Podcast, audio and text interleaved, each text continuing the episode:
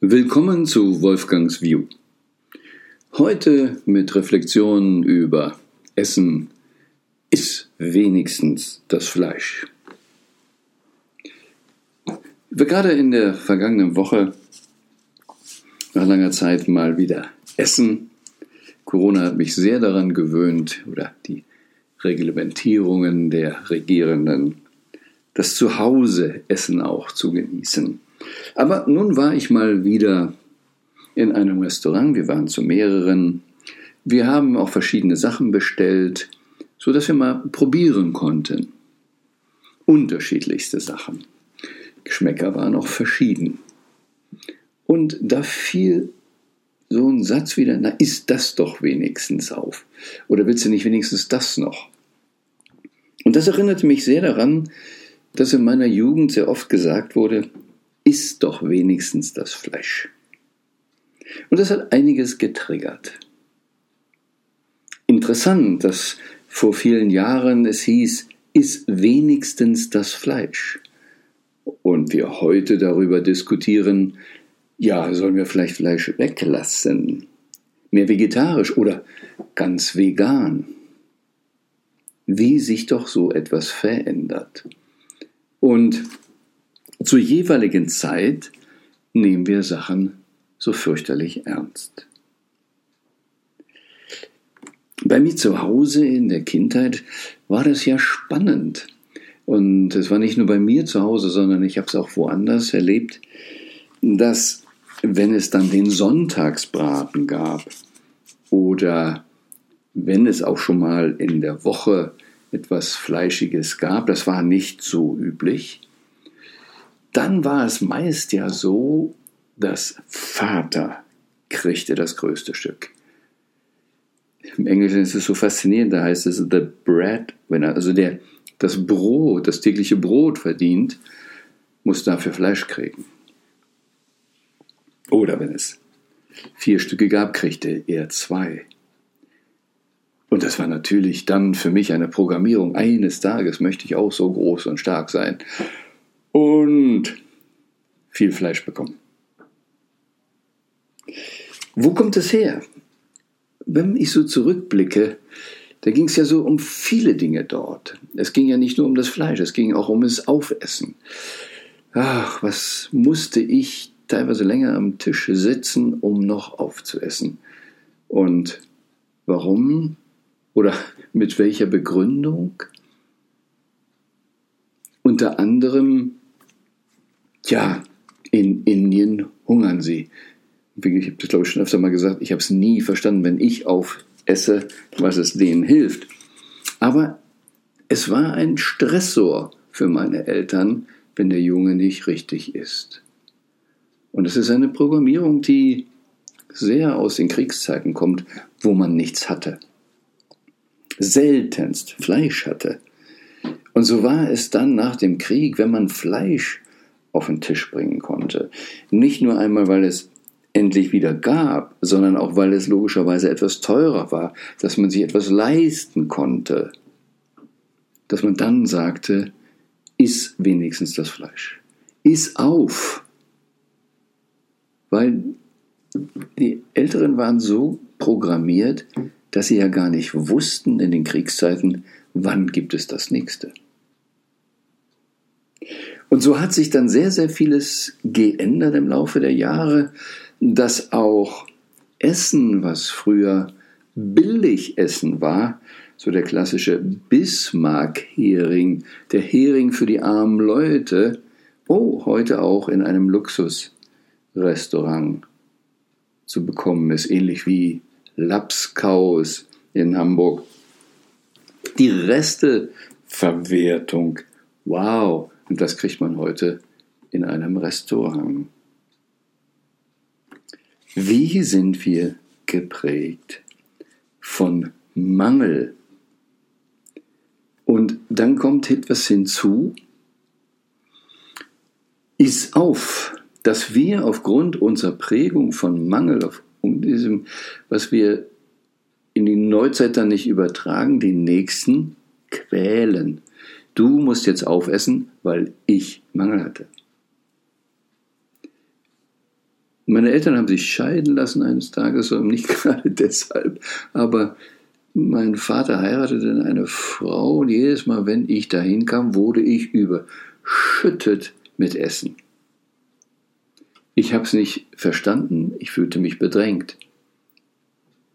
Erst viele, viele Jahre später erfuhr ich, dass sie während Kriegszeiten auf der Flucht war von, aber es war von Danzig aus rüber und auf der Flucht gab es nichts zu essen und sie hungerten fürchterlich und ihre Schwester ist auch verhungert.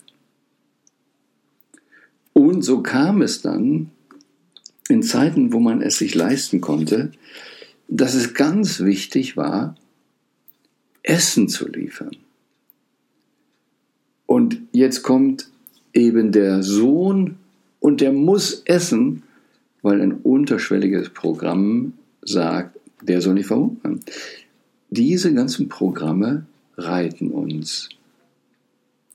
Und es ging dann weiter. Ich wurde gezwungen aufzuessen, iss wenigstens das Fleisch. Und ich war in der Zeit noch nicht bewusst genug, diese Programmierungen nicht zuzulassen. Es hat mich programmiert. Und dann erlebe ich mich irgendwann, wie ich merke, ich habe mir etwas zu viel auf den Teller getan und dann esse ich es auf, obwohl ich eigentlich satt bin oder nicht mehr möchte. Wenn ich irgendwo zu Besuch bei jemand anders ging, habe ich gegessen, obwohl es vielleicht mir nicht schmeckte oder auch gar nicht gut für mich war. In der Zwischenzeit habe ich gelernt, was mein Organismus braucht. Aber ich habe nicht immer Rücksicht drauf genommen. Ich habe wieder aufgegessen. Und Stück für Stück habe ich dabei erst gelernt, was mache ich da eigentlich? Und dabei geht es nicht nur, esse ich, weil ich nicht essen muss. Wenn ich esse, obwohl ich eigentlich satt bin, wenn ich esse, weil ich diese Programmierung habe, dann liebe ich das Muster mehr als mich. Wenn ich mich wirklich lieben würde, dann würde ich mich möglicherweise für mich selbst interessieren und schauen, was ist das Beste für Wolfgang? Und dann ist es nicht Aufessen.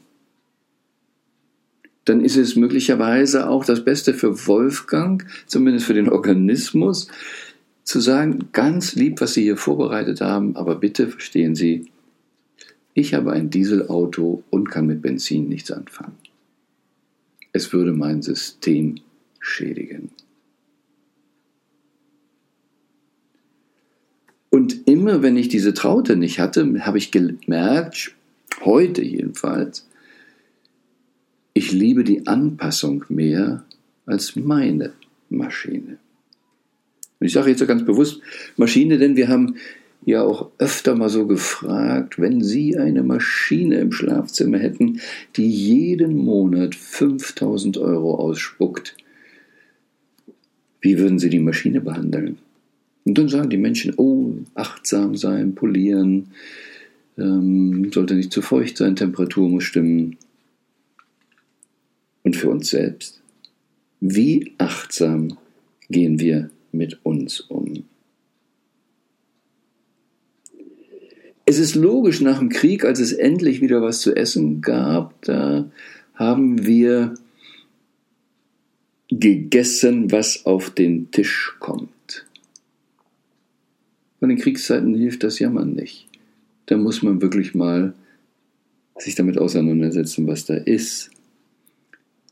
Essen oder nicht essen. Aber ich kann nichts anderes bekommen. Aber das hat sich weiter durchgezogen und viele Menschen machen es heute noch so in Familien. Es wird gegessen, was auf den Tisch kommt. Es ist die gleiche Arie. Es wird jetzt wieder Diesel serviert, obwohl ein Benziner, ein Elektro und wer auch immer mit am Tisch sitzt. Wir schauen nicht danach, was ist deine Einzigartigkeit in Benzin oder in Verbrennung. Was ist es, was für dich das Beste ist? Und ah, vielleicht kennt ihr das auch. Dann habe ich so den Kühlschrank voller Sachen. Ein paar Sachen auch gekauft. Ich dachte, na, das bekommt mir gar nicht ganz so gut ach, ich müsste auch mal wieder eine Phase einlegen, ob es nun Fasten ist oder einfach mich mal 14 Tage, drei Wochen wieder ganz korrekt ernähren. Am Montag fange ich damit an. Und dann habe ich begonnen, alles, was im Kühlschrank war, Samstag, Sonntag noch aufzuessen. Ich habe dann alles gegessen, weil es da war. Ob es gut war für mich, hm, war dann nicht so wichtig, weil ab Montag, ich habe dann manchmal sogar mehr gegessen, weil ich es nicht wegschmeißen wollte, weil ab Montag, heute sage ich, oh Gott, was tue ich mir an? Ich stelle fest, manches ist nicht gut für mich und weil ich dann sage, morgen mache ich es besser, haue ich mir heute noch die doppelte Portion Gift rein. Weil ich morgen sage, morgen beginne ich vielleicht zu fasten oder abzunehmen,